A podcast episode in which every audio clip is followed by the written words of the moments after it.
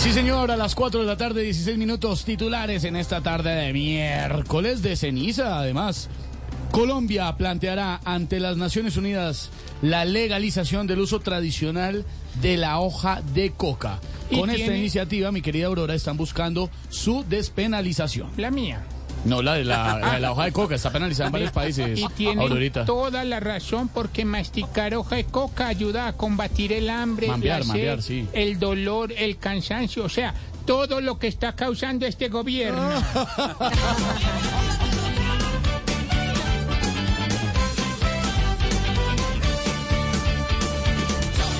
Legal legalización, la piden por mandato. La despenalización es la gran solución. Con la legalización van a pasar raspando y para la plantación basta de prohibición.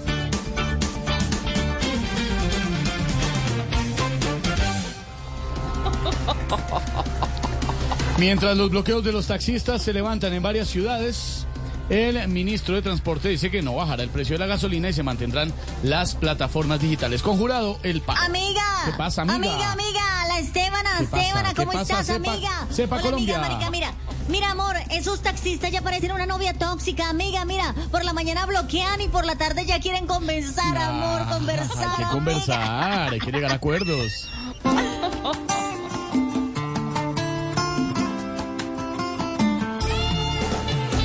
Hoy salieron los taxistas a bloquear nuestras vías porque pagan sus tarifas solo en los lista y se les dañó el programa. El bloqueo en la autopista, la amenaza y el drama. ¿Ya para qué?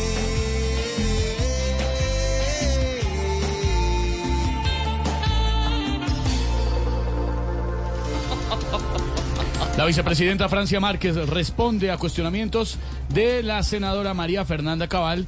Dice además que el uso del helicóptero es por su seguridad y que la casa en la que aterrizó es alquilada, es No, arrendada. eh, ve, y tiene toda la lógica del mundo, Esteban. Pues ¿Qué va a tener para comprar una casa alquilando todos los días un helicóptero? no, no es alquilado, es de seguridad.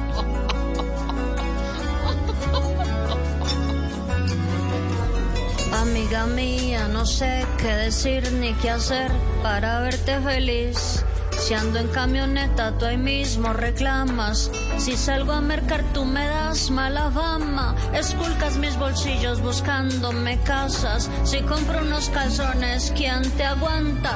Me va mejor tirándole a Shakira que rellenando tus falsas noticias. Amiga, cálmate.